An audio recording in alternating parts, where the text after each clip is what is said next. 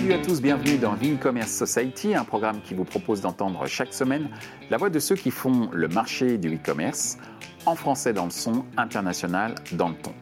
Une émission soutenue par Lengo, avec pour partenaire média e-commercemag.fr. Ce contenu est accessible également en podcast sur les principales plateformes d'écoute. Cette semaine, notre thème est le suivant le D2C, Direct to Consumer, mode d'emploi. Internet semble bannir les intermédiaires et plus seulement dans des secteurs comme le voyage ou les loisirs, tous les secteurs d'activité sont aujourd'hui concernés par le D2C, Direct to Consumer. D'après un sondage OpinionWay pour Capgemini et La Poste, 72% des distributeurs interrogés estiment que le D2C va profondément remodeler le paysage de la distribution, menaçant les modèles actuels des distributeurs et des marketplaces. 80% des sondés considèrent que les marques traditionnelles doivent, pour survivre et s'adapter, lancer leur propre modèle D2C. Cependant, des questions surgissent. Toutes les marques doivent-elles se lancer en D2C Comment les réseaux sociaux participent-ils largement au développement du D2C Quels sont les conseils, notamment les challenges à anticiper, pour une marque qui souhaiterait se lancer dans le D2C Pour en discuter, Lara Falque Pierrotin de Shopify, Pierre-Louis Fontaine, consultant indépendant, Frédéric Clément de Lengo, Alexandre Ali de Pandati. Bonjour à tous, bienvenue dans The E-Commerce Society, un troisième numéro euh, consacré à un nouvel, euh, j'allais dire acronyme, on va dire une nouvelle expression dans le monde de l'e-commerce qui est le D2C, qui veut dire Direct to Consumer. Et l'idée, c'est d'en donner euh, le mode d'emploi. Et pour cela, j'ai une toute première question, et nous commencerons par toi, Lara. Toutes les marques doivent-elles se lancer en D2C donc, euh, merci pour cette première question. Euh, je pense qu'avant de répondre, on pourrait peut-être définir ensemble ce qu'on entend par D2C. Euh, il me semble que le D2C, c'est une situation où la marque contrôle l'expérience client et vend directement à son consommateur final sur traditionnellement ses boutiques en propre, que ce soit d'abord des boutiques en ligne, mais aussi des boutiques retail peut-être. Euh, donc moi, c'est comme ça que je définirais le, B2C aujourd'hui. C'est vraiment cette relation directe entre une marque et son consommateur final, à commencer par euh, son site euh, e-commerce dédié et propre. Maintenant, est-ce que toutes les marques doivent se lancer dans ce, dans ce type d'activité? Donc, il, me semble que avoir ce contact direct avec ses clients finaux et vraiment maîtriser l'expérience du consommateur final est très important pour une marque. Euh, pour établir son, image de marque assez forte et sa communauté. Donc il me semble que euh, euh, dans un premier temps, c'est sûrement très pertinent pour une marque d'avoir ce contrôle de l'expérience client et pouvoir ainsi se différencier face à son concurrent. Maintenant, est-ce que toutes les marques doivent commencer par ça? Il me semble que ça dépend de l'industrie. ça me semble aussi dépendre des ressources financières de cette marque et, euh, et de, du, pays euh, auquel on fait référence. Euh, en tout cas, pour ce qui est de, ce contrôle de cette expérience d'achat, il semblerait que c'est pertinent. Merci Lara. De ton point de vue, Frédéric? Bah, Je pense que oui, dans l'absolu, il faut que c'est une bonne chose qu'elle se lance en direct consumer, qu'elle le puisse aussi, parce que c'est, il faut avoir la volonté d'avoir cette relation, euh, se construire cette relation avec le, consommateur final, euh, de la maintenir, parce qu'on a toutes les logiques de CRM à mettre en place, euh, et, qu'elle le puisse en, termes de capacité financière, en termes de compétences, parce que passer d'un modèle de wholesale à un modèle de, direct consumer, c'est un vrai, gap pour elle. Donc oui, en théorie, c'est une bonne chose pour elle, mais il faut qu'elle le puisse le faire en interne et puis en externe. Merci Frédéric. Pierre-Louis, quel est ton avis sur le fait que les marques euh, se lancent en D2C ou surtout est-ce qu'elles doivent se lancer en D2C Alors il y a deux choses. une chose que j'ai entendue tout à l'heure, c'est avoir son propre réseau retail. Euh, donc quand on dit les marques, on pense d'abord secteur en fait. Mhm. Et euh, en tant que représentant des annonceurs, enfin je bosse pour beaucoup de secteurs et notamment FMCG, le contrôle du réseau, il n'y a pas de réseau propre de distribution. Mhm. Le deuxième sujet, c'est. Euh, donc, non, la réponse est non, en fait. Pourquoi? Euh, je vends du dentifrice ou de la moutarde ou de la mayonnaise ou des sachets de Suzy One avec un ticket d'entrée à 1,50€ ou à 2 euros et je vends ça sur un site, mon site de e-commerce, je vais avoir un problème de supply, je vais avoir un problème de masse critique en termes de nombre de commandes, je vais avoir un problème de livraison, et je vais avoir donc un problème de rentabilité. Donc non, tout le monde ne doit pas y aller. On peut y aller à partir du moment où on a la masse critique et un ticket d'entrée minimum pour que ce soit au minimum euh, break-even ou en tout cas rentable. La réponse est donc ça dépend du secteur. Nike sort d'Amazon et vend ses propres produits. Je dis bravo et ils seront rentables, c'est une évidence. Ils sont même servis d'Amazon comme tremplin. Est-ce qu'un vendeur de dentifrice ou un vendeur de moutarde va arriver à faire ça? J'ai des gros doutes. Franchement, c'est même impossible en fait. Eh bien, nous avons juste à côté de toi un vendeur de thé. Et donc, euh. à cette question, que réponds-tu, euh, Alexandre, sur le fait que toutes les marques doivent se lancer, euh, doivent-elles se lancer en D2C J'ai un biais parce que j'ai lancé une marque direct consumer, une marque de thé. c'est vrai que le, moi je pense aussi beaucoup au e-commerce. Quand on dit direct to consumer, aujourd'hui on pense au e-commerce, mais c'est vrai qu'on peut aussi avoir sa propre boutique et être en contact direct avec ses clients. Euh, aujourd'hui, ce qu'il faut savoir, c'est qu'on est dans un contexte où euh, ça devient de plus en plus facile de se lancer. Euh, les solutions technologiques qui permettent de lancer un site e-commerce ou de trouver un designer ou de trouver un fournisseur, aujourd'hui, pour quelques milliers d'euros, on peut lancer une marque et il y a un nouvel entrant qui arrive et qui peut rentrer en contact avec ses clients via les réseaux sociaux. Donc dans un contexte euh, où euh, c'est très facile de lancer des marques, euh, il est certain que les acteurs traditionnels, FMCG, peuvent se sentir attaqués, menacés. Et bien sûr, ça serait dommage de laisser la porte à d'autres clients qui, pourraient acheter sur Internet. On a envie d'être présent parce qu'en fait, il y a quand même 10 à 20% du marché qui se fait sur Internet et, c'est dommage de rater cette opportunité. Après, c'est vrai qu'il y a une réalité, c'est que se lancer sur Internet, on idéalise souvent ce, va dire cette stratégie, mais c'est un coût comme un loyer. C'est-à-dire que quand on ouvre une boutique sur Internet, on est inconnu, on est dans un petit village et personne passe devant la boutique. Et euh, ce coût d'entrée, il faut arriver à le mesurer. Et plus on a un panier moyen élevé, donc une paire de chaussures Nike à 150 euros, c'est clair que ça laisse plus de marge pour pouvoir euh, développer son business que quand on a une stratégie monoproduit. Euh, sur de la moutarde ou peut-être sur du thé. sans doute. Sans doute. et, et, là, il y a quand même quelques calculs à faire et il faut faire les choses intelligemment. Merci Alexandre pour ces précisions et ce vécu que tu vas certainement continuer à développer à travers d'autres questions. Ma deuxième question, justement, euh, quel est l'impact du D2C sur les partenaires et distributeurs euh, existants? Euh, Derrière, c'est est-ce qu'on ne peut pas les fâcher, par exemple, ou d'autres mésaventures de ce type?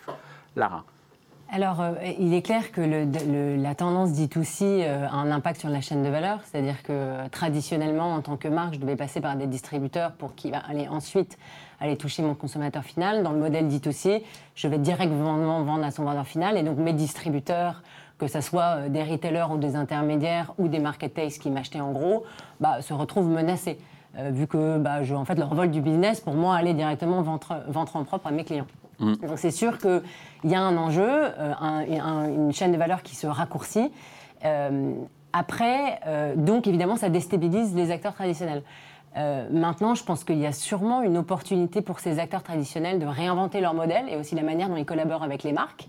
Euh, on le voit par exemple avec des marketplaces qui ont commencé sur un modèle achat wholesale avec les marques qui ensuite ont ouvert leur marketplace vendeur tiers. Donc là, on voit des modèles qui s'hybrident, donc des gens qui ont su en fait euh, répondre à ces attentes des marques. on peut aussi imaginer des partenariats un peu, enfin surtout des partenariats en fait plus forts entre ces distributeurs et ces marques les distributeurs pouvant euh, euh, peut-être répondre en fait euh, aux besoins des marques qui ont besoin en fait de, retour client, de données sur la performance de leurs produits qu'on peut trouver du coup dans une approche direct to consumer. avec du B2B. Donc en fait, je pense que c'est l'opportunité pour le B2B de se réinventer. Et d'ailleurs, on voit des nouveaux, des nouveaux entrants d'ailleurs sur la chaîne de valeur. Donc c'est pas uniquement une évolution pour les pour les acteurs existants, c'est aussi des nouveaux entrants, type les marketplaces B2B, comme par exemple Fair aux États-Unis, qui entrent sur le marché et qui réinventent cette relation entre retailer et marque, par exemple. Ou euh, les euh, marketplaces de pop-up store, qui proposent à des marques euh, bah, d'aller finalement diversifier leurs canaux de vente, direct to consumer, avec des points de vente retail. Donc c'est à la fois évidemment une mise en péril de ces modèles traditionnels, aussi je pense une opportunité de repenser ce mode de collaboration, et puis aussi bah, voilà, des nouveaux entrants qui, font leur apparition. Merci Lara. Frédéric, ton avis sur euh, l'impact du D2C sur les partenaires et distributeurs existants? Bah, écoute, moi, je suis tout à fait d'accord avec Lara. C'est vrai qu'on a commencé la conversation en associant le D2C à avoir un site en vendant en direct, mais pour de nombreuses marques avec lesquelles on discute, on là, le D2C passe par les marketplaces. Et c'est vrai que, si on regarde le paysage des retailers en Europe et encore plus en France, en fait, le- les gros retailers ont lancé leur propre marketplace. Euh, donc c'est toujours un peu l'œuf ou la poule, on ne sait pas par où ça a commencé, mais très clairement, on voit des retailers qui accueillent des marques euh, à bras ouverts sur leur modèle marketplace Mm. et qui les, qui les invitent à sortir euh, de- du modèle wholesale. On a eu pas mal d'annonces avec Amazon aux US ou, ou Tesco au UK qui a, qui a carrément référencé certaines marques. Et on voit clairement maintenant les marques arriver sur, sur les marketplaces. Donc c'est une autre relation qu'il va y avoir entre les, les marques et les, et les distributeurs. Il y a des nouveaux sujets comme le retail média qui permettent bah, d'étendre ces partenariats et d'apporter de la valeur euh, tant aux marques qu'aux distributeurs. Donc oui, ça change les, les rapports de force, ça change des relations. Après, euh, la relation entre les distributeurs et les, les, les marques, c'est pas un long fleuve tranquille. Euh, les distributeurs, par le passé, ont lancé des MDD, donc elles sont venus sur le, terrain des marques. Là, on voit un peu l'inverse. On va dire que c'est dans le sens de, l'histoire. Merci Frédéric. Pierre-Louis, ton avis sur l'impact du D2C sur les partenaires et distributeurs existants? D'un point de vue euh, annonceur et activation, c'est un angle aussi à travailler. Demain, je travaille avec Carrefour ou, euh, Leclerc, ou je vais peut-être m'en- m'engager à dépenser de l'argent pour générer du trafic et générer des ventes sur leclerc.fr ou carrefour.fr. Euh, donc, les modèles de ce type euh, peuvent fonctionner. On revient au modèle D2C. Euh, c'est un modèle indirect pratiquement qui est en train de se mettre en place sur du FMCG, mais c'est aussi le cas euh, si on prend l'automobile. Le but d'un Ford.fr ou d'un Renault.fr, c'est de générer une demande d'essai pour ensuite générer du trafic sur la concession. Donc c'est pour moi le modèle absolu, il est là. C'est-à-dire que j'ai pas mon réseau, donc je génère du trafic sur les réseaux qui me distribuent. Là où il y a une petite limite à ça, c'est sur la, la transparence. C'est-à-dire qu'aujourd'hui, on peut avoir des deals avec Carrefour ou Amazon ou Jumia en Afrique ou au Maghreb. On va avoir un problème de lisibilité jusqu'à la transfo pure, c'est-à-dire l'acte d'achat. La mise au panier n'est pas encore suffisamment transparente pour un industriel. Euh, et ça, ça- ça- c'est un frein. Parce qu'on met 100 euros, mais on ne sait pas combien ça rapporte au réel à la finale. Donc, euh, c'est le seul frein que je, je, je soulignerai par rapport à ça. Merci euh, Pierre-Louis. Alexandre, ton avis sur euh, le fait que le D2C euh, peut poser problème ou en tout cas a un impact sur la relation avec les, les partenaires et distributeurs existants? Alors, je pense qu'on part d'un monde où les, les rapports étaient complètement déséquilibrés. Mm. Euh, dans le passé, quand on lançait son, son produit, on lançait sa marque, on avait besoin des distributeurs pour, euh, pour accéder aux clients. Aujourd'hui, on peut y arriver beaucoup plus facilement. Euh, je pense que les deux euh, vont vivre ensemble et il n'y aura pas le choix. Aujourd'hui, euh, 90% de mon marché dans le thé, il se fait encore euh, dans les magasins. Mm. Il y a 10% qui se fait euh, sur Internet. Et si je veux atteindre ces 90%, je vais être obligé de passer par des réseaux de distribution externes, des restaurants, des pharmacies, des points de vente spécialisés. Et, Là et c'est le cas pour Pandati C'est le aujourd'hui cas pour Pandati. Mais on fait 90% de notre chiffre d'affaires sur Internet. Aujourd'hui, ce qu'il faut essayer de, trouver, et je pense que c'est ça le futur, c'est euh, comment un client va pouvoir commencer son parcours d'achat sur Internet, acheter son premier produit sur Internet, mais peut-être racheter en magasin à côté de chez lui, ou l'inverse, découvrir un, produit dans un magasin à côté de chez lui et re- revoir l'ensemble de la gamme qui n'avait pas forcément en magasin euh, sur le site Internet. C'est euh, ces deux réseaux de distribution qui doivent aller ensemble, mais c'est sûr que la relation elle est beaucoup plus équilibrée quand quand un- une marque euh, de déodorant va voir euh, Franprix et lui explique que de toute façon, il y a des millions de clients qui, veulent acheter euh, sur Internet. Donc si vous ne le prenez pas, c'est vraiment pas grave. Au niveau des marges, au niveau des, des négos, ça, rééquilibre quand même un petit peu les choses. Et ça, je pense que ça fait du bien à l'industrie en général. Et il faut trouver le bon équilibre. Alors, je vais reprendre ce que tu as évoqué tout à l'heure. Tu évoqué le fait que se lancer dans le D2C, c'était plus simple parce qu'il y avait un certain nombre de nouvelles technologies et un certain nombre de nouveaux canaux. Et parmi ces canaux, eh bien, il y a les réseaux sociaux. D'où ma troisième question. Comment les réseaux sociaux participent-ils largement au développement du D2C Ton avis, Lara? Alors je pense que les, effectivement les réseaux sociaux jouent un rôle essentiel euh, dans, le développement de cette tendance euh, parce que euh, je pense que pour les marques, c'est effectivement quand on dit D2C, on se réfère d'abord au site e-commerce en propre. Maintenant, le site e-commerce en propre, comme on l'a mentionné, a ses limites en termes de euh, bah, de présence et, d'étendue et d'audience. Donc il est dans l'intérêt évidemment des marques euh, d'aller au-delà de leur propre site internet, chercher les consommateurs où ils sont. Et c'est là que les réseaux sociaux, effectivement, bah, aujourd'hui on voit énormément de gens qui euh, de consommateurs qui sont sur Instagram, qui sont sur Facebook, qui euh, suivent ainsi des nouvelles tendances de produits, qui ont des achats qui sont plus des achats euh, d'impulsion sur ces réseaux sociaux, qui cherchent des informations sur les marques sur ces réseaux sociaux. Et du coup, il est assez logique pour les marques, en fait, bah, de commencer à vendre sur ces points, ces réseaux sociaux qui traditionnellement étaient plus des lieux d'échange ou d'information sur ces marques. Donc, donc les réseaux sociaux, de ce point de vue-là, euh, sont un des, un des canaux euh, D2C assez puissants pour les marques. Euh, et comme l'avantage du D2C, ils permettent à ces marques de construire des communautés très fortes. Évidemment, l'aspect réseau social, là, rajoute une brique, en fait, à l'approche direct to consumer de, création de communautés, où, où, le réseau social permet d'amplifier, en fait, cette communauté sur les réseaux sociaux. Donc, une brique très importante du mix euh, de canaux de vente. Merci beaucoup, euh, Lara. Ton point de vue, Frédéric? Oui, on, parlait des communautés. En fait, ce qui est intéressant avec les réseaux sociaux, en plus, c'est qu'ils fédèrent différents types de communautés. On voit des classes d'âge différentes. Bien sûr, entre Facebook ou un TikTok, on ne va pas avoir la même, audience. Euh, on a des réseaux sociaux qui interviennent à des moments de vie qui sont différents d'autres. Quand on parle de Pinterest, par exemple, ils vont intervenir à des moments très forts, de type euh, de mariage, un déménagement. Donc ça, c'est des, signaux qui sont très importants pour, pour les marques. Euh, et d'un point de vue plus technique et publicitaire, ce qui est intéressant, c'est de voir tout l'arsenal publicitaire que proposent ces, ces réseaux sociaux. Je ne vais pas parler de ciblage ou autre et encore plus euh, pour la partie e-commerce, c'est qu'ils sont en train de, se déplacer sur le monde du transactionnel. Donc nous, on regarde beaucoup le, marché chinois, quand on parle de WeChat, quand on parle de, Douyin en, en, Chine, et ils sont déjà des, canaux transactionnels. Euh, et, euh, et, on voit très bien des initiatives comme Instagram aux US, qui est devenu, peut-être pas une marketplace, mais en tout cas un canal qui va plus loin que le clic. Et je pense que pour une marque qui veut aller direct au consumer, ça a vraiment de la valeur pour, pour ces acteurs aujourd'hui. Merci euh, Frédéric. Pierre-Louis, ton avis sur euh, le rôle des réseaux sociaux euh, en ce qui concerne le développement du D2C alors déjà, il y a un problème de ciblage, parce que quand on parle de Facebook, on parle aux anciens. Quand on parle d'Instagram, on parle sur du 18-30. Donc, On n'a même pas parlé de TikTok. Hein. Et on parle même pas de TikTok, mais ce pas des vrais consommateurs. Ils ont de l'argent de poche, à un moment donné. Mais la vraie, prenons Instagram, par exemple, qui pour moi est le, canal à suivre absolument. Ils ont une, un modèle d'intégration publicitaire qui est absolument magique. C'est 2-3 secondes maximum. Il n'y a pas de storytelling, il n'y a pas de positionnement. Enfin, c'est des marques qui s'expriment extrêmement bien, extrêmement rapidement.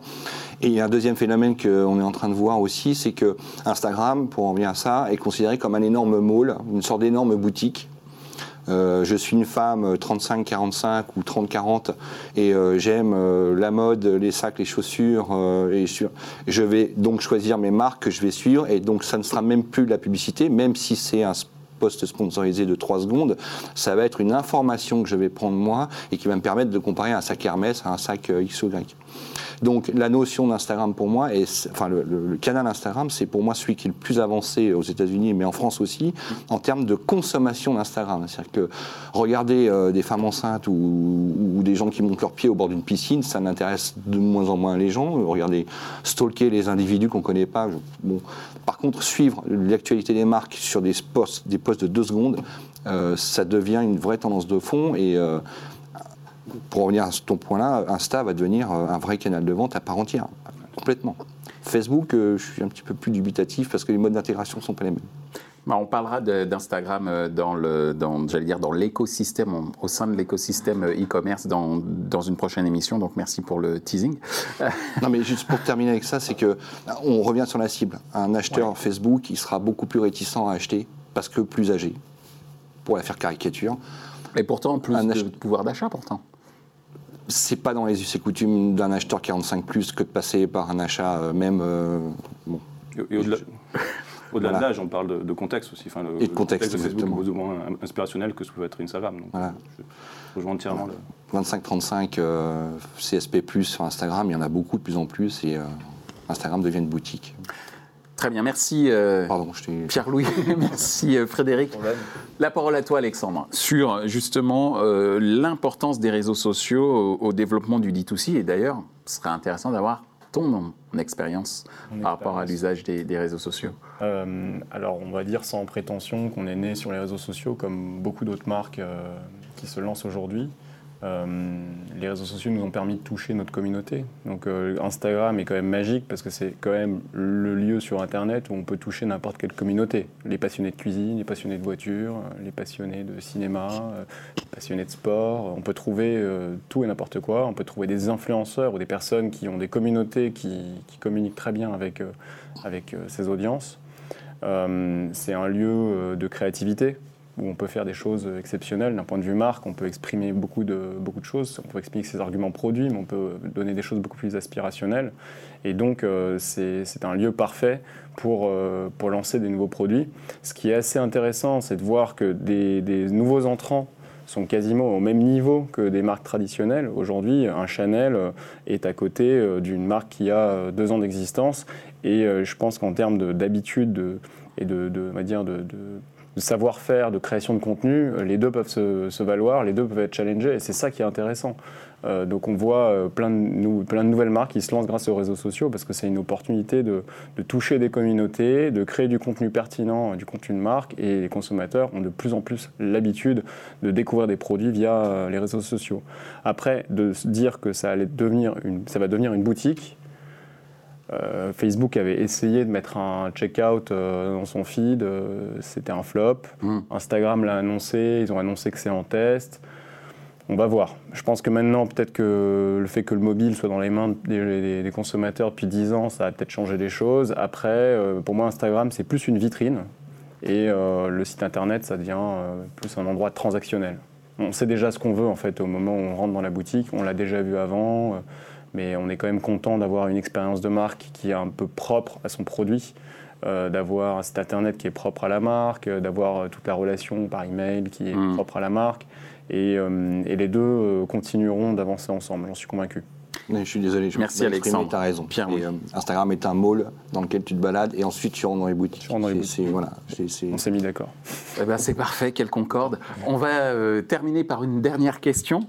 Euh, justement en termes de, conseils ou d'avis, euh, quels sont vos conseils, euh, notamment les, challenges à, anticiper, les, difficultés à, anticiper, pour une marque qui souhaiterait se lancer en D2C Ton avis, Lara Quels seraient tes conseils?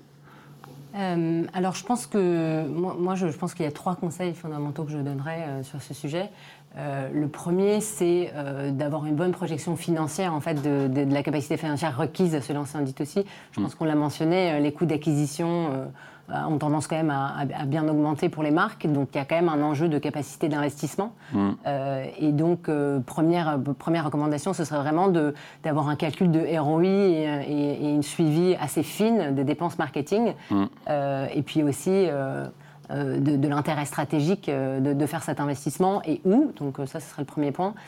Deuxième point, se lancer en D2C, euh, ça peut aussi venir de boîtes plus traditionnelles qui, étaient, qui reposaient plutôt sur un modèle B2B.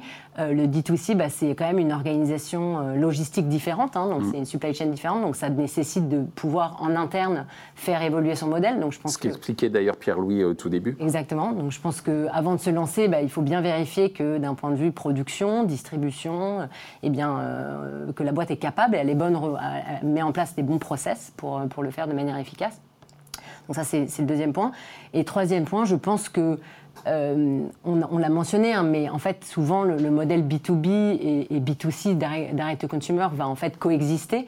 je pense quand même qu'il y a quand même un enjeu de, gestion de réseau de distribution, potentiel conflit euh, entre euh, direct to consumer et B2B. donc je pense qu'avant de, de, faire cette décision, il s'agirait de bien comprendre où est-ce qu'il est stratégique d'attaquer avec du B2B Ou est-ce qu'il est plus stratégique d'aller direct au consumer, que ce soit par exemple aller à l'international sur un marché qu'on ne connaît pas ça peut valoir les de commencer par du B2B avant de se lancer à D2C. Voilà, je pense que c'est une question de mix euh, et, de, choix stratégique euh, de quel est le bon canal de distribution pour la marque en fonction du produit ou de la région. Voilà, donc ce serait. Merci Lara pour ces trois conseils très clairs. Euh, donc euh, nous allons maintenant écouter ceux de Frédéric. Moi, je serais très terre à terre, surtout pour les marques traditionnelles qui décident d'aller en D2C. C'est vraiment de ne pas sous-estimer euh, l'impact de la logistique et du service client. C'est vrai qu'on a beaucoup parlé de, branding, de réseaux sociaux et autres, mais à la fin, une grande partie de l'expérience client sera liée à bah, la livraison. Est-ce que j'ai du répondant quand je contacte le service client? Est-ce que je peux faire facilement des retours?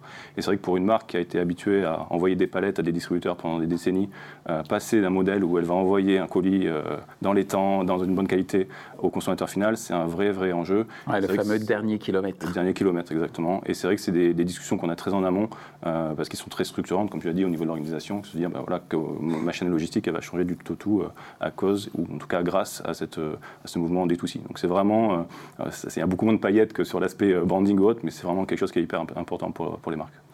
Merci Frédéric. Pierre-Louis, tes conseils?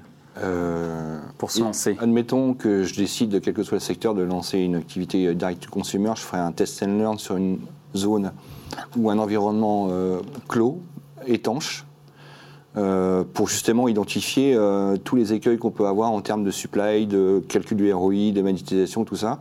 Ça peut être une zone géographique, ça peut être sur une tranche d'âge spécifique euh, en termes de communication, ça peut être sur pas mal d'items, mais essayer d'être le plus étanche possible et le moins visible possible sur le test. Et au bout de six mois ou un an, et pas avant, j'aurai les informations sur la masse critique, sur le type de service que je dois mettre en place, est-ce que je dois avoir 3 ou 15 personnes sur un plateau en train de répondre au téléphone, etc. etc.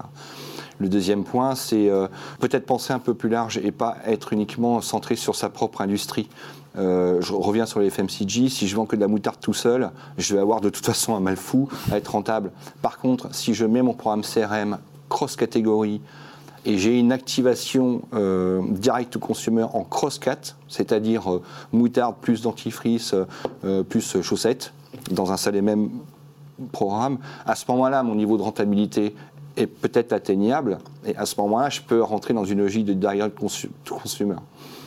Voilà. Et puis euh, le troisième point, c'est rester extrêmement humble parce qu'en général, ce n'est pas les équipes marketing qui gèrent ce, ce type d'action, c'est plutôt les équipes commerciales et ventes. Donc une sorte de, synergie avec ces, deux équipes, entre ces deux équipes bah, C'est clair qu'il faut euh, un patron pour euh, coordonner ça à tous les niveaux, y compris la supply, l'usine, le service après-vente et tout ça. Il faut un monsieur direct consumer. À terme, c'est ce qui va se passer, c'est obligé. Merci euh, Pierre-Louis. Monsieur ou madame Ou à madame. Alexandre. On va rentrer dans le tout. Alexandre. Euh, alors moi j'aurais euh, deux conseils. comme l'a dit Lara sur la partie financière, bien faire ses calculs avant de se lancer. Là je parle plus aux, aux personnes qui souhaiteraient lancer leur start-up. Il y a une réalité économique dans la distribution directe et même si les barrières à l'entrée sont plus basses qu'il y a 10 ans, il y a quand même des choses à vérifier avant de se lancer en termes de marché, de panier moyen, de marge.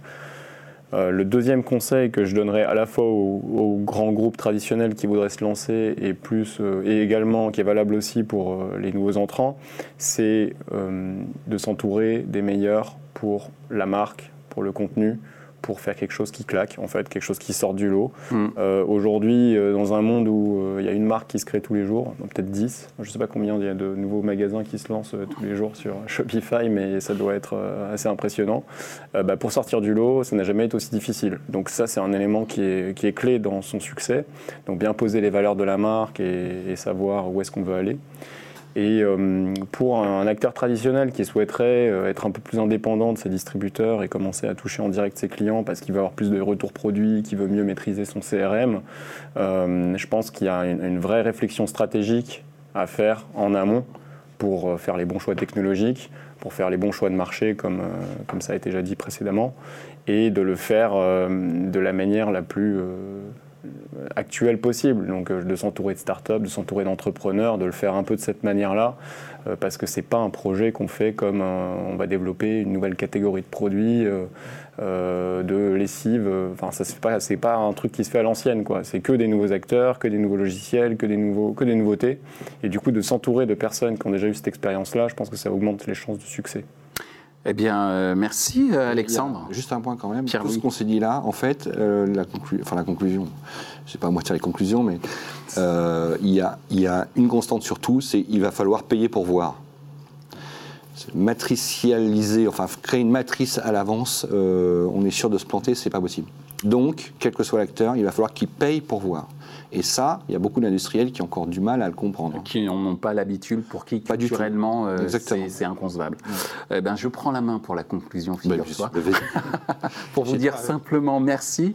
Donc euh, merci euh, Lara, Frédéric, Pierre-Louis. Alexandre, Euh, vous êtes parrain et marraine des premières sessions de e-commerce society, ce qui veut dire que j'espère vous revoir bientôt et surtout n'hésitez pas à en faire la promo autour de vous. Mais en tout cas, merci de nous avoir éclairé sur le D2C et de nous en avoir donné le mode d'emploi. Au revoir. Ouais, merci.